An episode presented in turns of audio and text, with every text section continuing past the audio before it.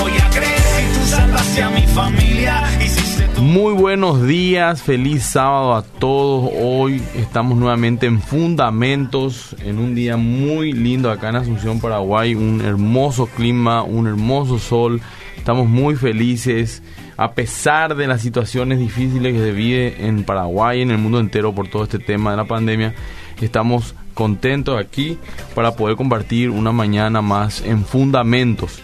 Quiero pedir disculpas al pastor Emilio, no está hoy con nosotros porque él está en el interior del país eh, y no, no, iba a poder llegar para el programa de hoy. Esperemos tenerlo el próximo sábado.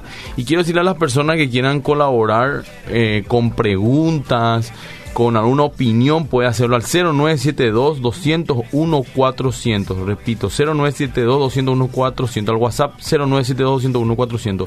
Hoy vamos a tocar eh, el tercer, la tercera parte y final, creo yo, de eh, ¿Existe Dios? Dando argumentos de su existencia en todos los sentidos. Y para eso tenemos nuevamente a nuestro invitado eh, José Abed y Isaac Bonek. Hola José, ¿cómo te va? Voy a empezar Buenos días, Pastor. Buenos días, Isaac. Buenos días a toda la audiencia. Un gusto estar nuevamente aquí con ustedes y poder aprender de, de este tema. Va a estar muy interesante hoy el cierre y esperemos lograr el objetivo. Eh, Isaac, ¿cómo estás? ¿Bien? ¿Qué tal, Pastor? Un gusto realmente estar de vuelta. Eh, la verdad, la otra vez nos quedamos cortos y tenemos miedo de volver a quedarnos cortos esta vuelta. Vamos a tratar de que no pase. Eso le dije justamente. Hoy es tercera y parte y final, pero va a ser como una, un, final obligado porque tenemos como para varios programas más inclusive de argumentos, pero sirve como para detonar en el corazón de cada persona a investigar más, a buscar también todos esos y, bueno, y así también tener para poder hablar con los amigos, con los compañeros de facultad, con la familia, de esos argumentos que hoy estamos manejando. Pero vamos a hacer un recuento. Claro, ¿Qué te parece, José? Porque dos programas anteriores ya hablamos de este tema y la gente puede ser que se le haya olvidado algunos puntos. Vamos a hacer un recuento para llegar al punto de hoy. Así es. A ver, José. Concluyendo, teniendo todo esto a mano, sabemos de que la existencia de Dios no se basa en base a una prueba científica que diga, miren, de esto resultó que Dios existe sino que se basa a través de la evidencia acumulativa. Tenemos un montón de evidencias que nos apuntan a un creador, que nos apuntan a un diseñador, que nos apuntan a un dador de una ley moral objetiva, que es la mejor explicación para la naturaleza, el orden, que es la mejor explicación para la vida, para el propósito, para que también la esperanza, que también es la mejor explicación para la tumba vacía de Jesucristo, que también vimos en diferentes programas, ¿verdad? Aquí en, en Fundamentos. Y en la primera emisión de la existencia de Dios habíamos hablado acerca de estos argumentos, ¿verdad? Así una pincelada general. Habíamos hablado del argumento cosmológico, Kalam, acerca de la existencia de Dios. También habíamos hablado del argumento moral. ¿Podemos tocar cada argumento ¿Qué significa cosmológico? Claro, el cosmológico se basa más bien cómo se da inicio al universo. A través de la evidencia científica que tenemos hoy, sabemos que el universo tuvo un principio, sabemos por el principio de causalidad que todo lo que tiene un principio tiene una causa. Entonces, a través del estudio del argumento cosmológico entendemos que si el universo tuvo un principio, el universo tuvo una causa y esa causa es externa al universo, etcétera, etcétera. Habíamos hablado del argumento moral, conocemos lo que es el bien y lo que es el mal, porque hay un parámetro moral objetivo que está fuera o se, no, no, depende de las opiniones de la persona, sino que lo malo siempre va a ser malo y lo bueno siempre va a ser malo de acuerdo a este parámetro objetivo que sería Dios, ¿verdad? Habíamos hablado del argumento del ajuste fino del universo, del diseño, habíamos hablado del argumento del, de, de la experiencia subjetiva, porque también cada persona puede experimentar de manera personal la existencia de Dios, ¿verdad? Y, así un montón de argumentos, ¿verdad? Y la semana pasada habíamos hablado que Dios es la mejor explicación para las cosas eh, que se dieron una existencia, ¿verdad? Que, es la naturaleza, el Dios es la mejor explicación para un propósito, Dios es la mejor explicación eh, para el razonamiento lógico, que Dios es la mejor explicación para eh, el inicio del universo, etcétera, etcétera. Y hoy vamos a hablar un poquito más acerca de lo que es el razonamiento lógico, ¿verdad? Aquí Isaac nos va a desarrollar su punto también. Isaac, muy bueno. Ok, eh, realmente la otra vez llegamos a hablar nosotros un poco sobre este tema de, de la lógica y la razón, pero la realidad es de que apenas llegamos así a rozar el tema porque es bastante amplio y bastante profundo. Y voy a tratar de, ir explicando en términos sencillos, pero eh, sin ir demasiado lento también para poder cerrar toda la idea. Eh, para empezar, nosotros tenemos que entender de que cuando nosotros hablamos de la lógica, cualquier persona que se pone a investigar o empieza a estudiar esta, esta rama de la filosofía se va a dar cuenta de que siempre se enseña de que la lógica es universal. Es decir, la lógica rige el pensamiento de todos los seres humanos, no importa si vos estás de acuerdo o estás en contra de las leyes de la lógica. Y bueno, eh, para hacer algunas ilustraciones, se habla de... Muchos plantean diferentes cantidades de leyes, algunos hablan de cuatro, algunos hablan de nueve, pero los mínimos son tres. La ley de identidad, la ley de lo, del tercero excluido y la ley de contradicción o de no contradicción. Básicamente lo que nos dice es de que el primero, en todo objeto es idéntico a sí mismo, es decir, yo soy idéntico a mí mismo. Es el principio número uno de identidad. Hasta lógico. Sí, Claro, porque esos son... Exacto, por ahí va. Entonces, eh, el segundo, el tercero excluido, habla de que simplemente cuando hay una afirmaciones contrarias, so- esas son las únicas dos opciones que hay, no hay una tercera opción, es decir, o Dios existe o Dios no existe, pero no puede medio existir y medio no existir, Claro. o existir y no existir al mismo tiempo. Exactamente. Entonces, Están entendiendo, es muy muy práctico, muy básico. Me...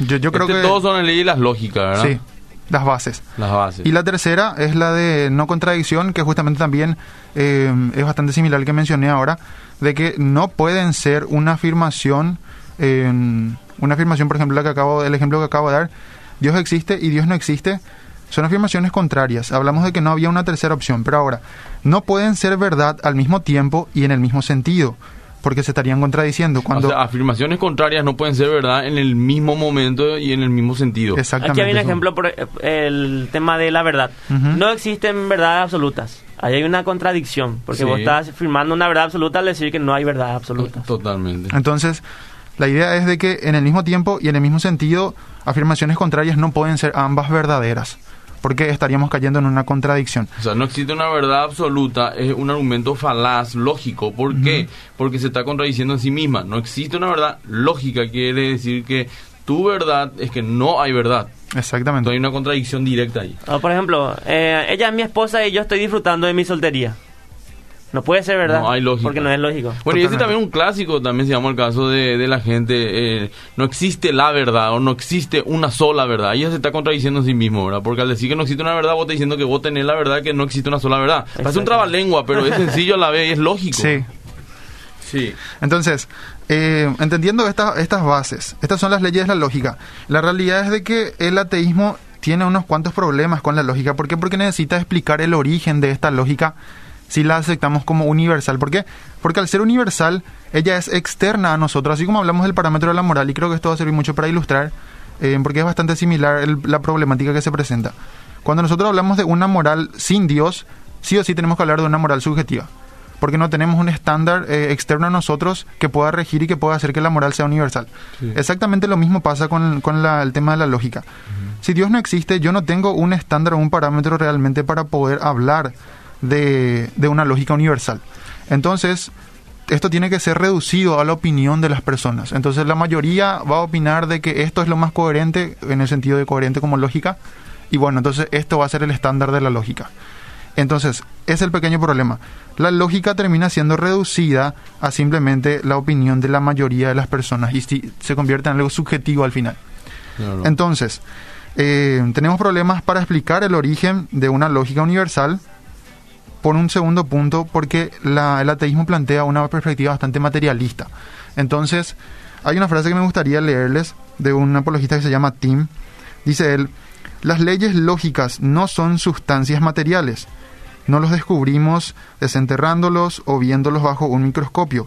No podemos emplear el método científico, y esta parte es importante que la audiencia atienda, no podemos emplear el método científico para descubrir las leyes de la lógica, más bien, un científico debe asumir las leyes de la lógica antes de participar, antes de practicar el método científico. Estas leyes son la base del razonamiento y la racionalidad. Esto es importantísimo.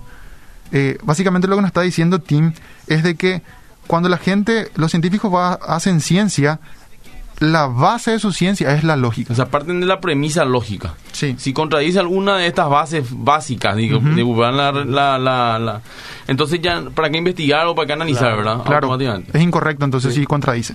Entonces, la, la ciencia asume esto, estas presuposiciones, vamos a decirle, estas ideas preconcebidas de antemano, y a partir de ahí hace ciencia. No puede hacer ciencia sin estas bases.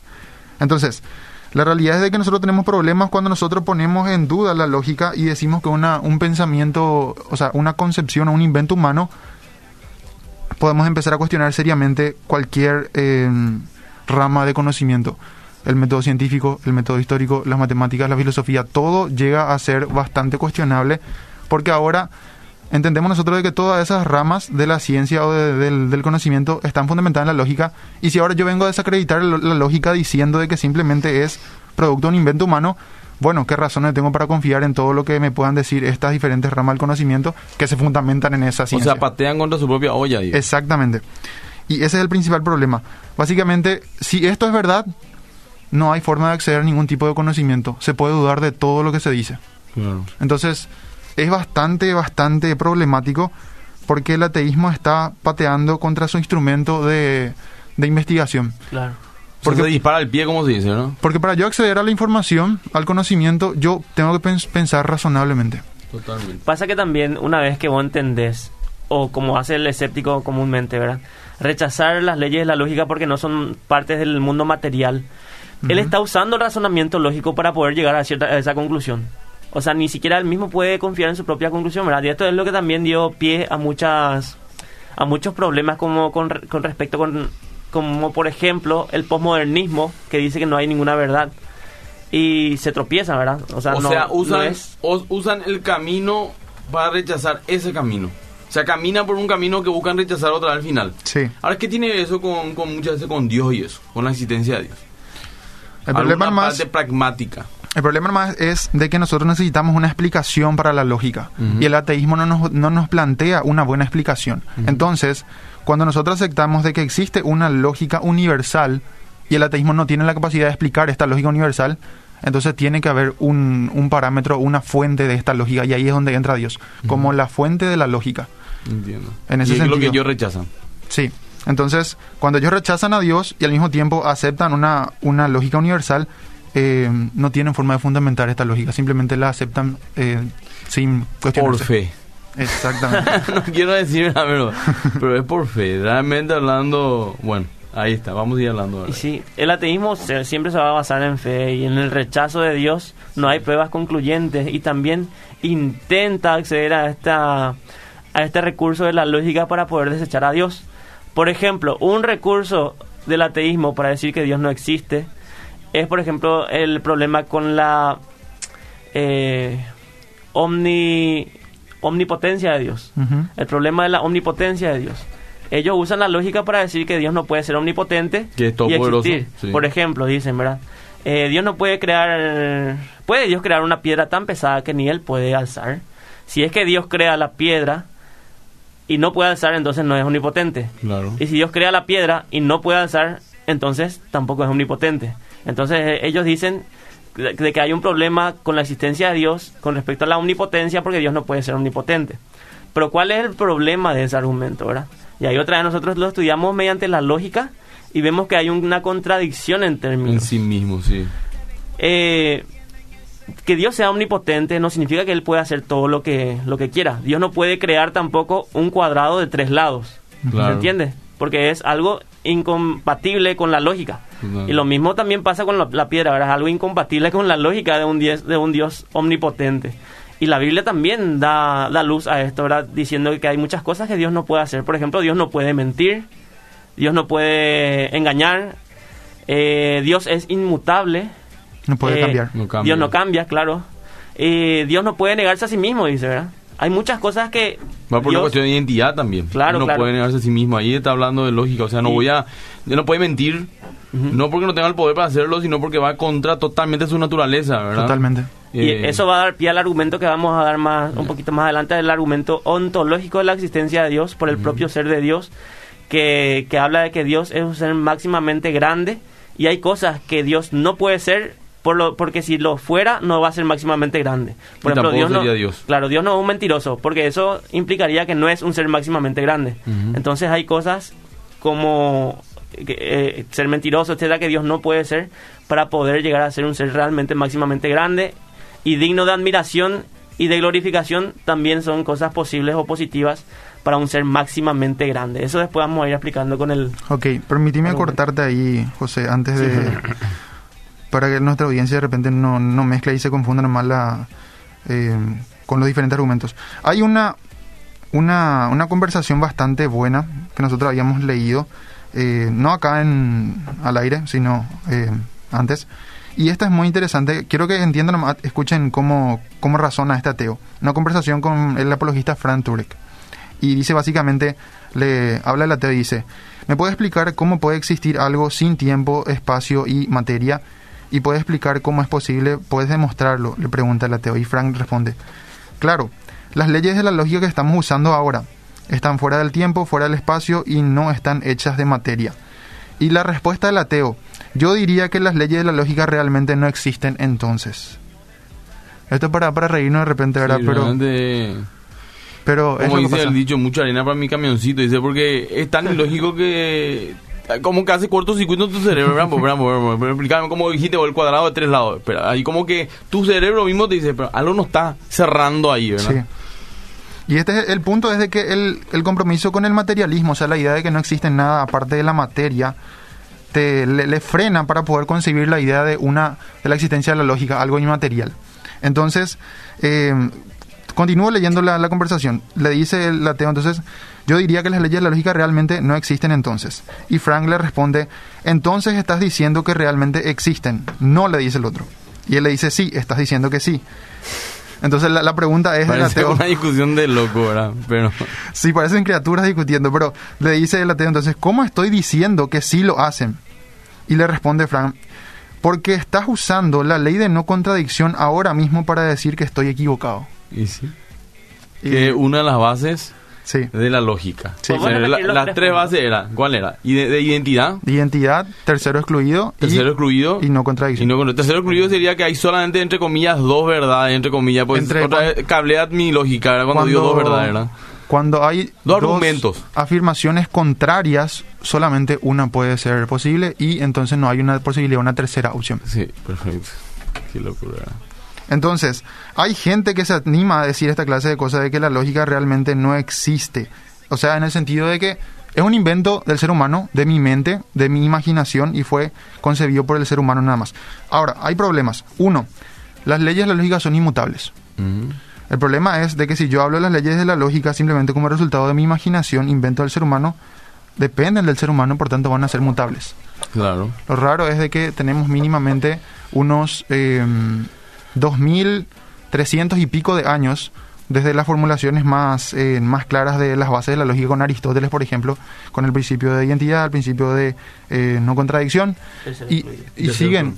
En algunos no, no se formularon tanto, son más de la filosofía moderna de hace unos cuantos eh, siglos nomás.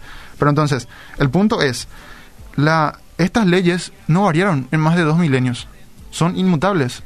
Y lo raro es de que si hablamos de que fue un invento del ser humano, evidentemente van a ir cambiando como el ser humano va cambiando. Más que un invento, fue una observación argumentada de lo lógico. Pero Una bueno, lógico. aceptación de la realidad. Mira, yo tengo un criterio, vamos a ir a los mensajes, después vamos a continuar, pues estamos Sí. hoy 21, pero yo tengo un criterio hace años, viendo tanta locura en el mundo, ¿verdad?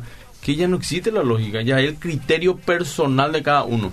Es como eh, Ben Shapiro decía, eh, no hay tu verdad, mi verdad, está la verdad. Ujú. Pero ahora ya relativizan la verdad. Eh, como la otra estaba viendo un video de un amigo eh, Marloto que decía, este libro del tema de la familia, de la educación, es científicamente eh, hecho, dijo, ¿verdad? Ujú. Y después lee un, un hombre que estaba ahí en el mismo programa y dice, Brambo, esto científicamente dice, sos el género que decidís ser, eso es científico, le dice. Y claro, le dice la otra, o sea, espera un poco, lo- o sea, atender que es ciencia para allá, la lógica científica es que es el género que uno decide hacer, no es si uno naciste hombre o mujer. No sé si me explico, es difícil de entender porque, pero no hay lógica ahí, pero es lógico. Para, entonces hay un criterio. Para ellos. Pero, pero bueno, pero vamos a continuar acá. Vamos a leer unos mensajes. Dice, buen día, bendiciones. ¿Cómo están? Saludos en Ñembuy, Paraguay. Pastores Dortinac, estamos escuchando. ¿Qué tal, pastores? Gracias por escucharnos. Eh, bueno, acá manda un versículo bíblico. Buen, eh, buen fin de semana. Desde Fernando Lamora lo escucho. Bendiciones para ustedes. Soy Amancio Benítez. Saludo Amancio. Buenos días, bendiciones. Mi pregunta es, ¿por qué los católicos dicen que la Biblia Reina Valera es adulterada? Soy de J. Augusto Saldívar. No es el tema de hoy, pero vamos a tocar eh, diferente. Tenemos eh, dentro de la agenda de los programas de fundamentos eh, la religión cristiana comparada con eh, otras religiones y también otras corrientes cristianas también. Una respuesta de 20 segundos puede Sí, ser. Por favor, si. Eh, ellos dicen que fue adulterada porque nosotros no tenemos los libros deuterocanónicos que tienen sus libros. Sí. Pero sin embargo, con un estudio minucioso se puede realizar un- una conclusión un poquito más. O sea, fuera de esos, acertada. esos libros de otros canónicos que no contienen la Biblia, entre comillas, evangélicas, que no es así porque hay católicos que usan también y sacerdotes que usan Reina Valera 60, que no tienen lo- los libros de otros canónicos. Está, es exactamente lo que dice ellos también. O sea, no- Sí. los libros que están son iguales a los que están allá también. Los libros que no están es porque no están. No es Claro. que, Un poquito de historia y eso se soluciona. Sí. Sí. Acá dice, buen, eh, buen día, una pregunta. Fuera del tema, quisiera saber qué libro me recomiendan para alguien que quiere empezar a estudiar apologética. Soy Carlos, le escucho en mi trabajo, bendiciones. ¿Algún libro así básico? Carpintero, Más, que un carpintero, John McDowell, muy bueno, muy, Muy sencillo, básico, muy sencillo de muy entender. lindo. Después un otro libro, libro, bastante para usar así en la vida cotidiana, no tan académico, podría ser Tácticas de Greg Gould, que es súper de- simple. de muy bueno también. C.S. Lewis, mero cristianismo. Mero cristianismo. Muy pragmáticos en esos libros. Son del día a día, eso me gusta mucho. El caso de Cristo, por ejemplo, Lee Strobel también para el que quiera hablar de sobre la resurrección. Que hay una buena película del caso de Cristo, creo que Está está en buena. Muy buena, que habla pendiente del resumen de cómo él se convirtió, dice. Eh, acá un tema, buenos días, que tenga un, una consulta, la historia de Adán y Eva, no es el tema de hoy. Mi pregunta es... No tuvieron ombligo. eh, Tampoco tuvo soberas. bueno, voy a leer, pero no hace falta responder porque quiero leer los mensajes para que ellos también sepan y anotemos, ¿verdad? Como para un programa. En la historia bíblica, Adán y Eva dice que tuvieron a Caín, Abel y también que tuvieron varios hijos e hijas. En la historia cuenta que Caín mató a Abel y fue, y fue él quien se quedó solo. Mi pregunta es la siguiente. En Génesis 4 y 7 dice que Caín se unió a su mujer. ¿De dónde salió para la mujer de Caín y quién fue? Porque, porque como sabemos, Dios creó a Adán y Eva y le, y le vivieron a sus hijos, pero Caín mató a Abel y Caín quedó solo. ¿Me entienden? Dice. Génesis 6 creo que está que Adán y Eva tuvieron más hijos e hijas. Y en ese sentido Dios todavía permitió que, que haya... Esas Eh, relaciones esas para la claro. fructificación de- del mundo. Aparte hablan que los de afuera, decía justamente Caín, para que te reconozcan los de afuera, dice. ¿Será que hay algo atrás de, de- de- Y- del, del, del- del- del jardín del Edén? Génesis Ahí ya, 5 ya entra la pre- creación preadámica supuestamente. Exactamente, pero es otro tema muy interesante. Pero ahí son más corrientes de estudio, claro. Génesis 5 habla de los descendientes de Adán. Así lo. Génesis 5. Lee un poco a partir de ahí. Bueno. Excelente programa. ¿Podrían explicar, por favor, el tetralema de Epicuro? ¿Cómo refutarlo? Alfredo, esto nos ya Creo tocamos. que ya ya se tocamos. tocó ya, sí. Sí, sin problema pueden buscar en Spotify o en el... Todos los programas están en Spotify de Fundamentos y también en el Evox y también quedan en el Facebook Live. Así que si no pudiste escuchar de repente tiramos mucha información y no podés tomar notas rápido, puedes volver a escucharlo después cuantas veces quiera y así anotar y todo eso. Pero ese, ese tema no tocamos una vez, varias veces y vamos a seguir tocando el tetralema de Epicuro. ¿Qué, ¿Cuál sería el tetralema de, de Epicuro? Creo que es el problema del mal. Eh, en el problema Sí. del mal es básicamente ya habla ahí en relación a la bondad de Dios y su omnipotencia. Y si él Sí, es bueno, No eh, el mal, etcétera. claro, y tiene la capacidad de hacerlo, entonces no es bueno realmente.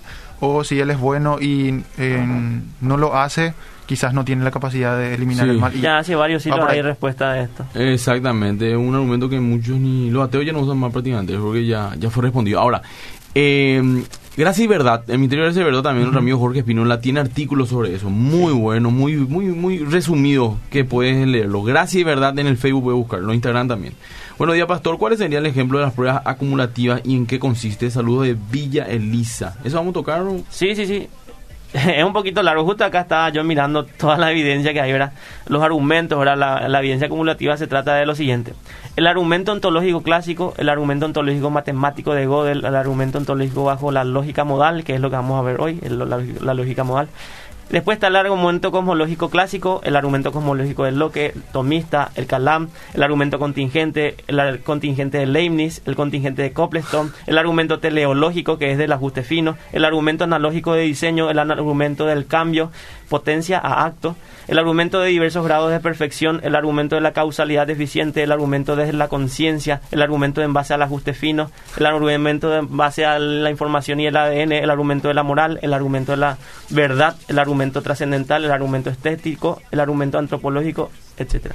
O sea, acá que, porque me, estoy riendo así mientras él lee, porque eh, hay una, un clásico de la teoría, eh, vos no tenés argumento de la existencia de Dios, dicen. Bueno, acá te nombramos como 20 por ahí. Y, hay más. hablamos acerca de Jesucristo, el argumento de la existencia de Jesucristo, eh, y, la tumba vacía, la resurrección. Y ni uno teológico, entre paréntesis, ¿verdad? O sea, ¿a qué voy? Argumentos sobran. Y todo eso que está diciendo, porque es mucha información, obviamente pueden volver a escuchar el programa y van a poder anotar todo eso. Voy a leer dos mensajes más y vamos al tema. Okay. Dice acá, buenos días, pastores, bendiciones, trabajando en el consultorio, escuchando también doctor Claudio Florentín. Gracias, doctor. Yo te bendiga. Saludo del el hospital de IPS, escuchando de mi radio. Soy Carlos de la Chaca y se saludo a toda la gente que está ahí peleándola en el IPS y en los hospitales. Hay mucha gente en los hospitales escuchándonos. Buen día, pastores. Le estoy escuchando desde Capetada. ¿Podría volver a decir cuáles son los libros que recomendaron? Bendiciones. Ya dijimos, ya más que un carpintero, Josh McDowell, tácticas de... Red Eh, eh, ¿Cómo se llama el de... Lee Strobel. Mero cristianismo también. Ese es de de Lee es de... El caso de Cristo. El caso de Cristo. Hay unos temas, ¿verdad? Bueno, vamos a unos mensajes, después voy a leerlos del Facebook que también están mandando muchísimos mensajes. Digo, vamos a, a continuar con el programa. Okay. eh, bueno, rápido vamos a seguir entonces. Si nosotros hablamos de una lógica simplemente inventada por el ser humano, eh, la posibilidad de la contradicción, vale la redundancia, es posible. O sea, si la lógica realmente no es universal y no existe eh, un parámetro que nos rija la forma de pensar correcta, más allá de que a mí me parece que esta es la forma correcta, Sí. una opinión. Entonces, la consecuencia de esto es de que la, y atiendan este, este ejemplo que voy a poner, el enunciado, las leyes de la lógica son universales y el enunciado de las leyes de la lógica son un invento del hombre, pueden ser verdaderos al mismo tiempo y en el mismo sentido. Porque claro, hace rato estábamos hablando de la ley en no contradicción, pero si nosotros eh, hablamos de que la ley simplemente es una mera invención nuestra, entonces, ¿cuál es el problema para que las contradicciones sean posibles ahora? Todo aquello que nos resulta incoherente eh, llega a ser posible. Claro, podemos ajustarla a nuestra conveniencia. Entonces, por ejemplo, Dios puede existir y no existir. Como hace rato estamos diciendo que eso no era posible, bueno, ahora que no existe lógica, en realidad sí es posible. ¿Suena incoherente? Bueno, eso es lo que pasa. Acabamos de eliminar la base de la coherencia, la lógica. Y ahí ya vale todo. Sí. Ahí es un MMA en el debate, ¿verdad? Estoy coleico ahí, ahí ya, se- ya no hay más reglas. vez, una vez no se puede. debatiendo, ¿Eh? una vez debatiendo me dijeron, ¿verdad? No existe la verdad absoluta. Me dijeron, ¿verdad? ¿Eh? Entonces, ¿para qué debatís? Sí, ¿para qué vamos? A eso quería ir. No hay, no hay razón de debate, no hay nada que conversar si no hay parámetro O sea, vamos, vamos a una carrera hasta donde no importa donde vos quieras. O sea, y de cómo yo si me quiero irme al norte y vos te vas al sur, entonces cómo sabemos quién. Bueno, Claro. espectacular. ¿eh? Y no es peor todavía. Te recomiendo este libro para que entiendas. Y ese libro tiene la verdad absoluta, le pregunté. Y no había otra respuesta. Y no, no. Ay. Bueno, ¿y qué más? Eh, bueno, entonces, algo que ya citó, hizo alusión José hace unos minutos atrás, es la idea de que nosotros no podemos escapar de la lógica. Y esto es lo que la gente no entiende. Cuando la gente argumenta contra la lógica, utiliza la lógica. Nosotros nos encontramos ante un argumento circular en este momento. Claro. Porque es lo mismo que la gente dice, no, vos no podés usar la Biblia para validar la Biblia. Bueno, en, en el mismo sentido, no podés decir de que la lógica no existe o de que la lógica es inválida o de que la lógica simplemente es una percepción eh, tuya, una convención humana usando las mismas leyes de la lógica. Entonces utilizas, eh, estás caminando en círculo, porque el punto de tu comienzo, eh, o sea, el punto al que vos querés llegar está basado ya desde un principio en tu punto de inicio. O sea, no hay una honestidad también de parte de verdad, porque como vos decís, eh, parto de una premisa y todo lo que yo busque argumentar para, es a favor de mi premisa. Entonces no tengo realmente una, una mentalidad abierta para saber. Es Pro- difícil, porque hay probablemente- mucho fanatismo y eso también golpea al ateísmo, porque como yo soy fanático, por fanatismo pues no es lógico. Es Sí. emocional, es pasional. Cuando alguien te dice sos fanático, quiere decir no tener argumentos, lo que te pasa a vos es emocional. Es como que vos sos una persona eh, sin argumentos, entonces tenés que defender a muerte lo que vos crees, pero con una emoción. Y eso le ofende, pero vamos a ser sinceros.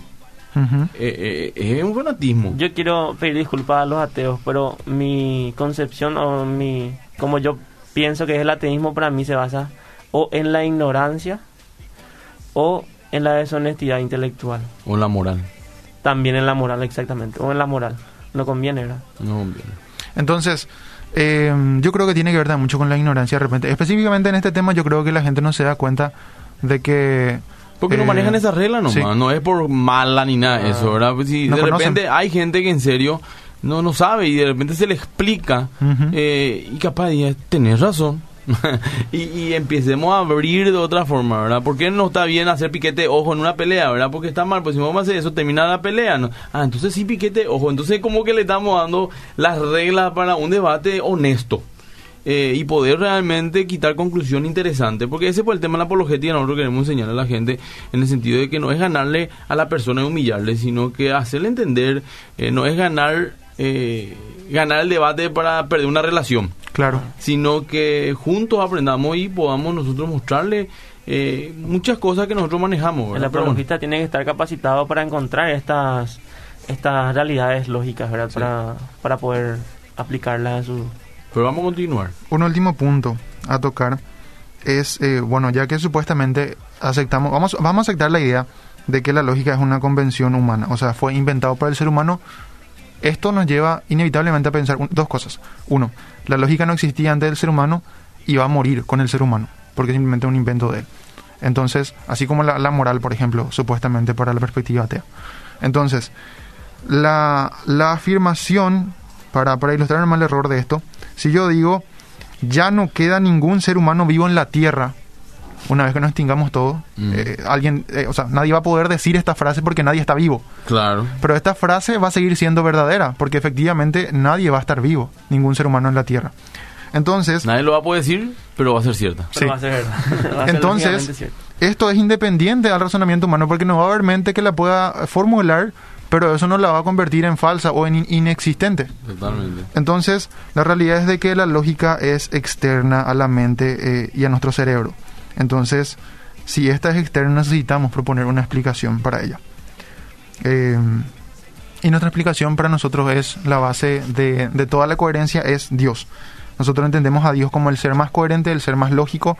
Eh, él en su pensamiento razona de forma lógica y Él le da coherencia a todo el universo y al crearnos su imagen también nos transmitió esta, esta cualidad suya de pensar y razonar de forma lógica y coherente.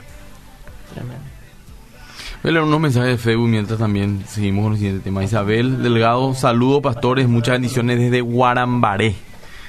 Acá dice Amancio de Fernando Lamora, prendidísimo el programa, soy Amancio Benítez, saludos.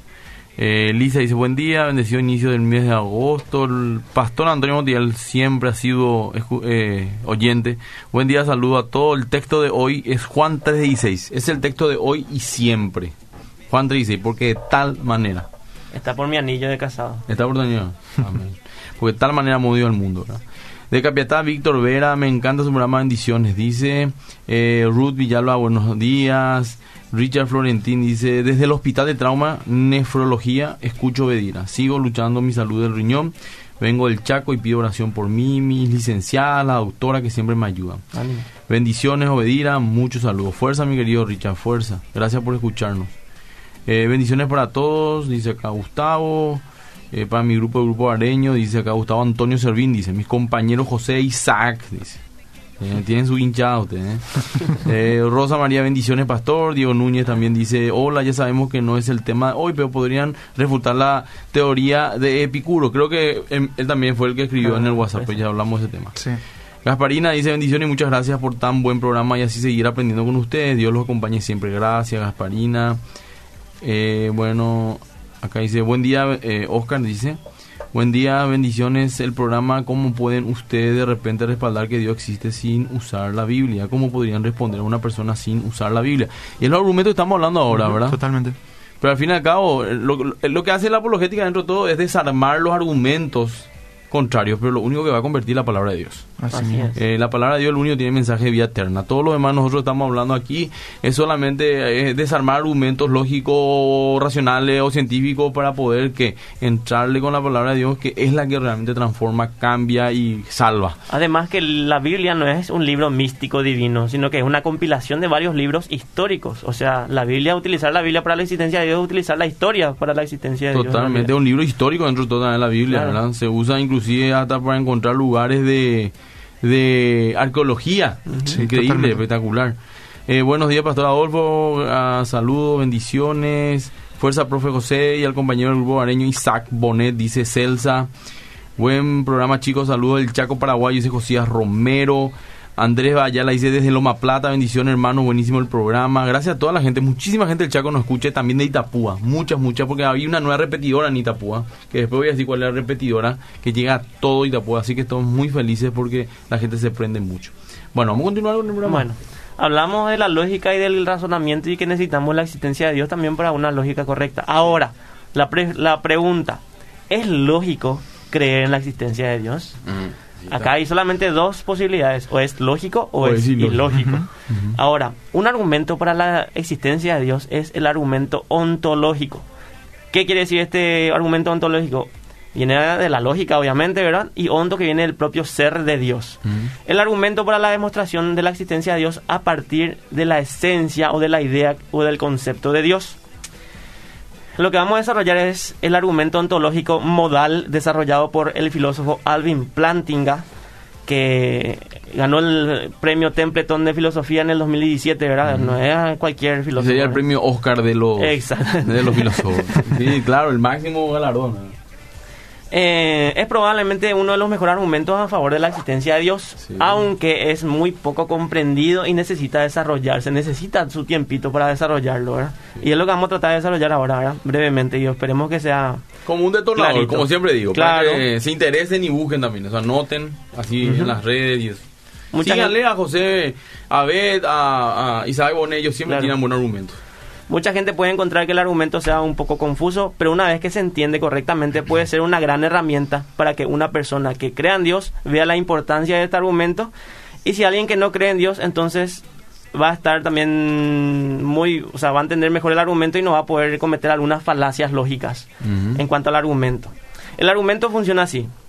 Primero, eh, premisa uno, ¿verdad? Es posible que Dios exista. Es posible que Dios exista. Hay una posibilidad. Estamos hablando de matemática, ¿verdad? Lógica modal, estamos hablando de algo matemático, ¿verdad? Eh, por ejemplo, otra, otro argumento de lógica modal es la matemática, es el 2 más 2, 4. Ujú. Porque es coherente, se sigue la premisa, es deductivo y no hay ninguna, o sea, 2 más 2 siempre va a ser 4, no, no puede ser 5. Uno, es posible que Dios exista. Dos, si es posible que Dios exista, entonces existe en algún mundo posible. Tres, si Dios existe en algún mundo posible, entonces existe en todos los mundos posibles. Cuatro, si Dios existe en todos los mundos posibles, entonces existe en el mundo real. Ujú. 5. Si Dios existe en el mundo real, entonces Dios existe. Algunos pueden decir que algunas premisas no tienen sentido, pero está bien porque una vez que los analicemos vamos a poder entenderlo. Primero hay que entender a qué se refiere el filósofo cuando habla de mundos posibles. Al decir mundo posible se refiere a una situación hipotética. Generalmente los filósofos la utilizan para probar una idea a ver si es lógica, preguntando si algo podría existir en algún mundo posible como el nuestro. Lo que la gente no suele entender es la mayor parte del argumento es cómo está definido Dios. O sea, vol- volvemos a tomar, tomar lo del mundo posible. Eh, estamos hablando de un mundo posible donde ciertas características o ciertas cosas tengan estas cosas que había mencionado Isaac, que del tercero excluido, de Las leyes de la lógica. la ley de la no contradicción, que sea lógica y que pueda existir. Claro, y ahí hay que eh, en- en explicar un poco de que cuando hablamos de eh, mundo posible no estamos hablando de mundos ni universos paralelos ni nada de esas cosas. Claro. Estamos hablando de situaciones que se pueden dar realmente en nuestro mundo que no caigan No en estamos hablando del mundo absurdos. cuántico. Por ejemplo, en un mundo posible... viendo Avengers con. Por ejemplo, en un mundo posible, fulano de tal se puede casar. Porque es lógico que en algún momento le conozca a un hombre y se cosa, ¿verdad? Fulana, ¿verdad? Y se case y se amen y tengan hijos, ¿verdad? Es un mundo posible que se puede dar, ¿verdad? Y no hay ninguna contradicción, es lo que comúnmente pasa. Bueno, Pero tenemos que definir bien lo que es Dios, porque cuando no entendemos bien a Dios es cuando se cometen las falacias en, en este argumento. Algunos ateos creen que al decir Dios en una situación es solamente imaginar a un ser que existe y es superior a todos, y nada más. De ahí se desprenden falsas comparaciones en lo que podría existir y colocan en vez de, en vez de Dios a los unicornios, el pastafarismo, ¿verdad? Eh, el monesbol, el monstruo del Papá. Noel y eso. La comparación es falsa entre Dios y Papá Noel o el hada de los dientes, ¿verdad? Ahí está. Es, son falsas comparaciones por el, el, el ser de Dios es diferente a, a lo que es Papá Aparte Noel. pasa para- por una cuestión de burla de muchas de esas comparaciones que quieran hacer. Y eso se basa en ignorancia o en deshonestidad intelectual, como estás O diciendo. falta de argumento. Todo esto es por la mala definición de Dios que tienen, ya sea por ignorancia o por deshonestidad intelectual. Entonces, por ignorancia concluyen que el argumento ontológico no puede ser verdadero, porque no entienden la definición real de Dios. Hay que ver cómo Dios se diferencia del, unicornio, del unicornio, de la hada de los dientes, etcétera. Pero vamos a ver cómo hay tres formas de definir una entidad en el argumento ontológico.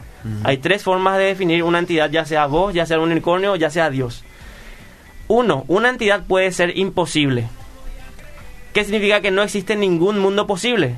Es imposible que exista. Un ejemplo sería un círculo que tenga cuatro lados, como el cuadrado, o un cuadrado que tenga tres lados, ¿verdad? O un cuadrado circular. Exactamente.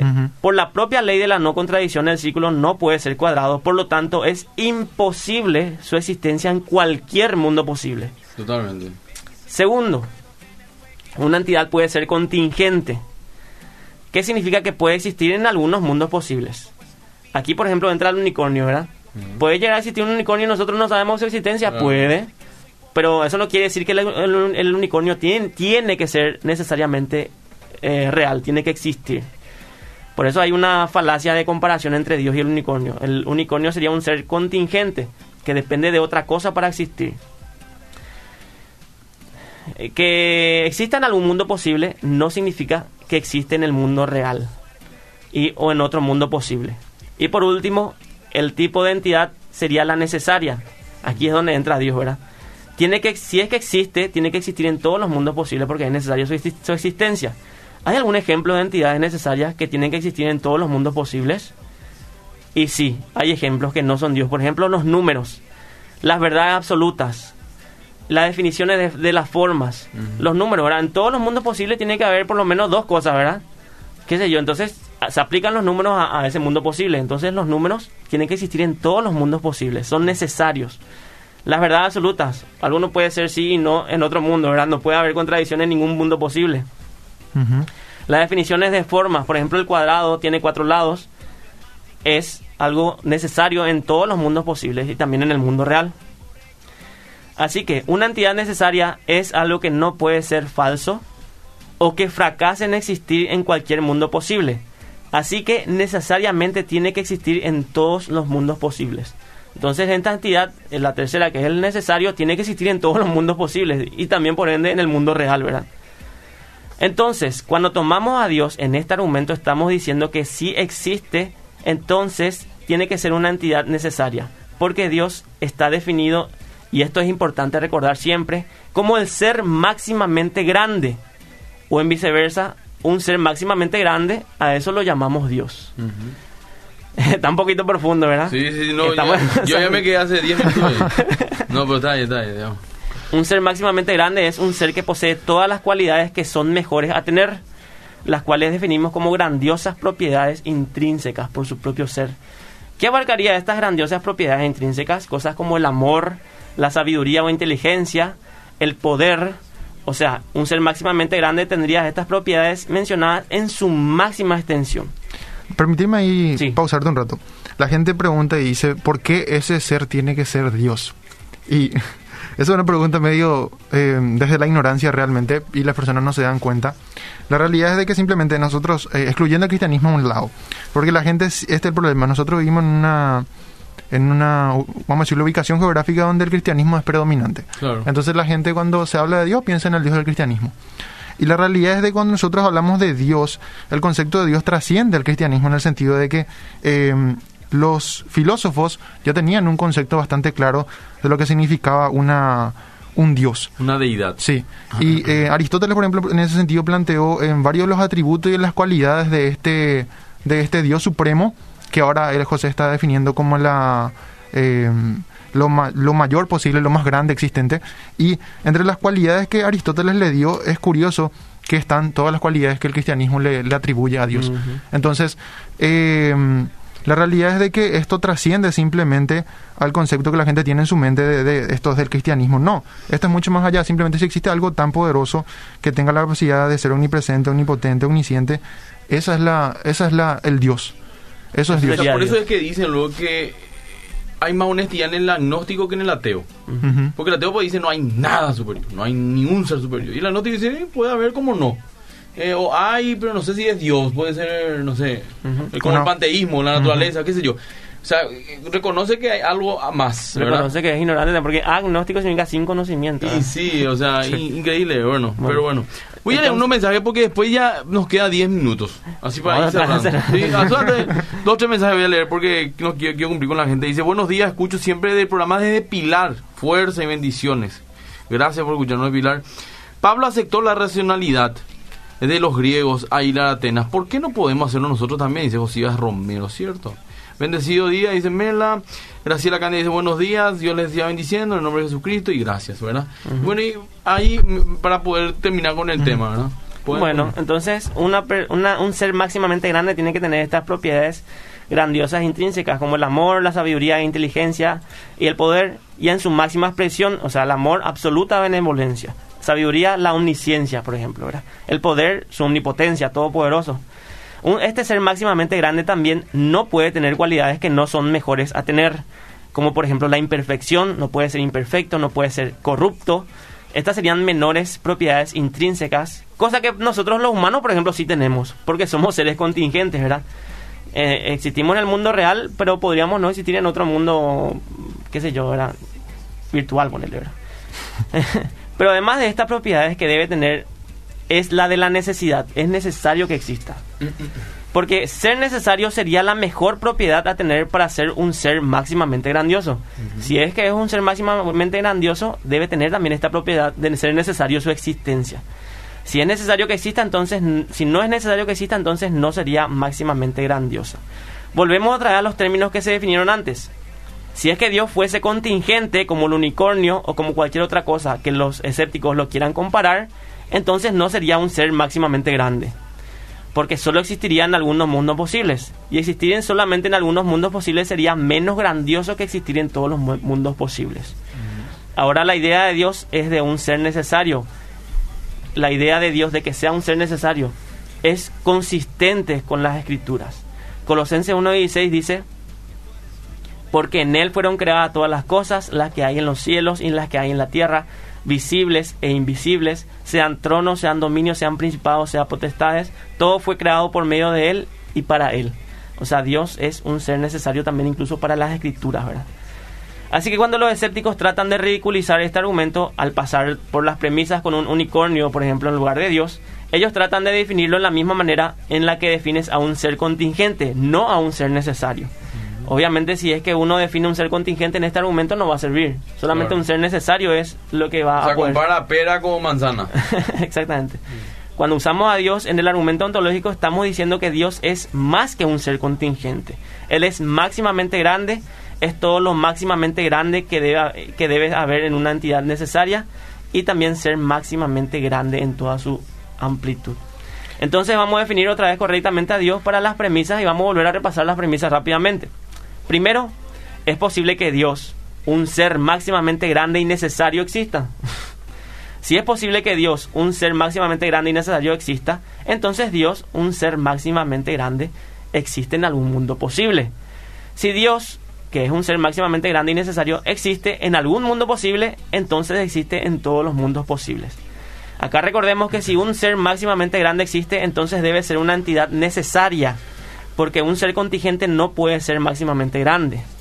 Si Dios existe en todos los mundos posibles, entonces existe en el mundo real, porque el mundo real cuenta como un mundo posible, porque estamos Claro. viviendo en un mundo posible que es el mundo real.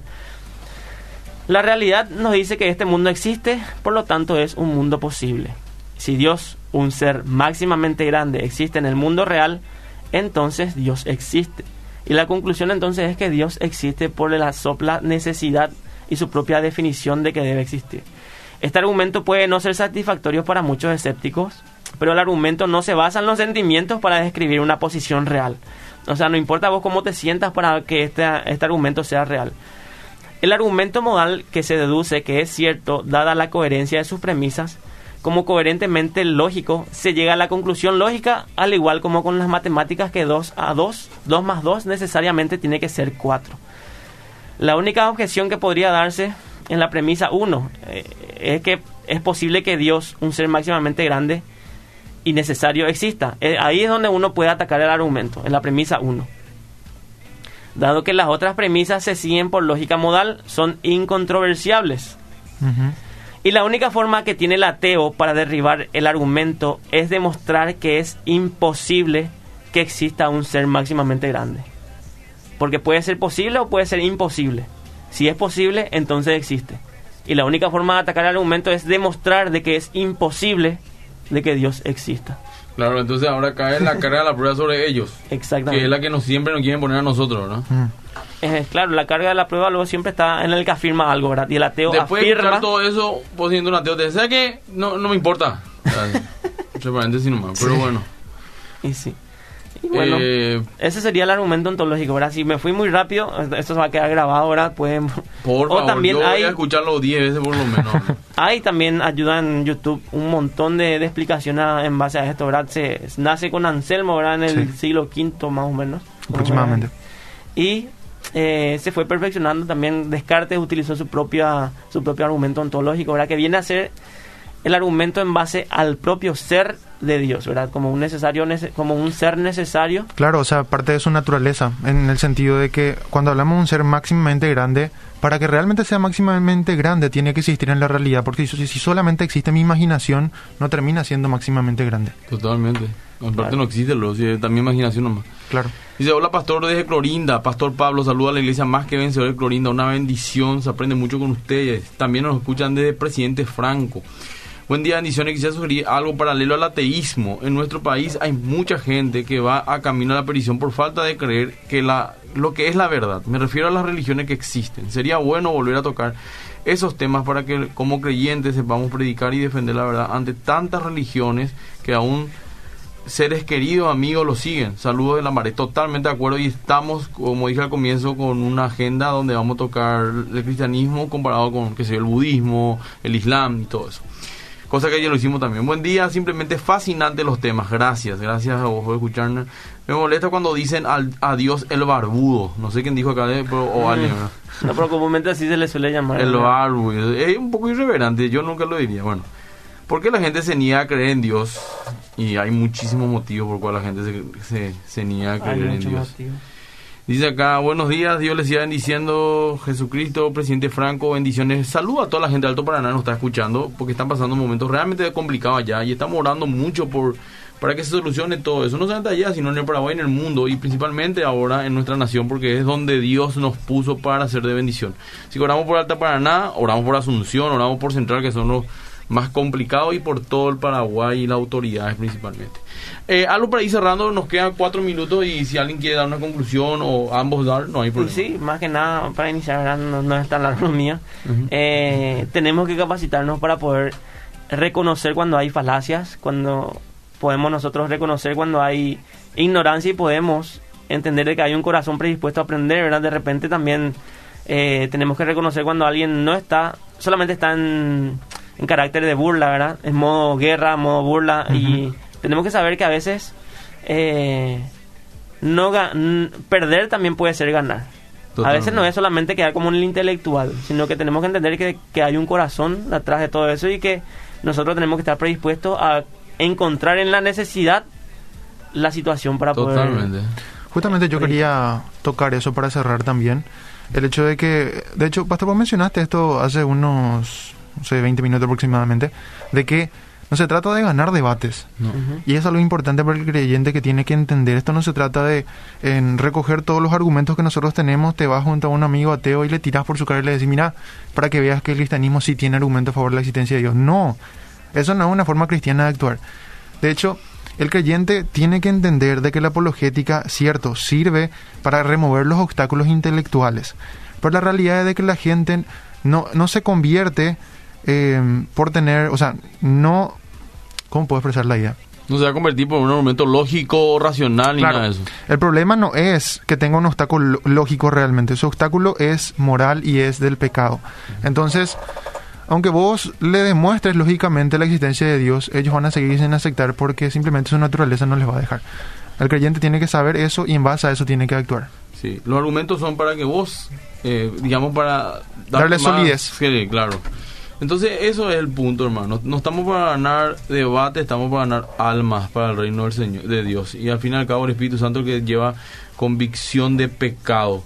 Entonces, lo que nosotros hacemos es darte a vos herramientas para que entiendas que lo que crees, como decía Segunda Pedro, no es simplemente una cuestión eh, ilógica, sino que también hay mucho de ahí de verdad.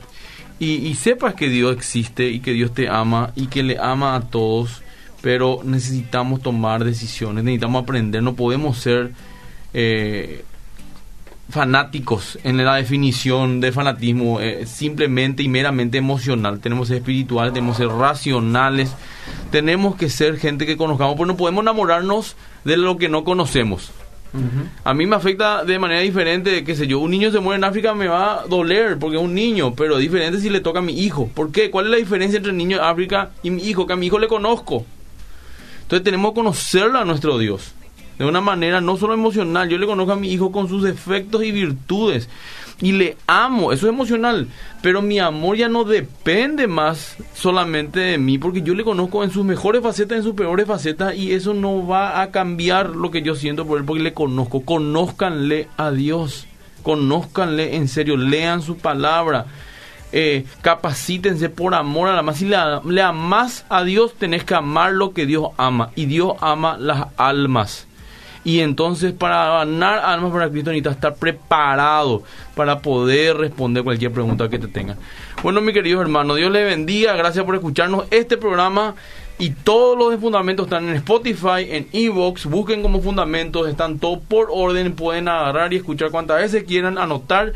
Y los libros también que ya recomendamos. Yo sé que José o Isaac pueden poner en el Facebook Live para que la gente pueda encontrar y buscar. Se encuentra en cualquier librería o por internet inclusive. Así que Así es. estoy muy contento y Dios mediante nos vemos el próximo sábado. ¿sí? Cuídense mucho. Dios les bendiga.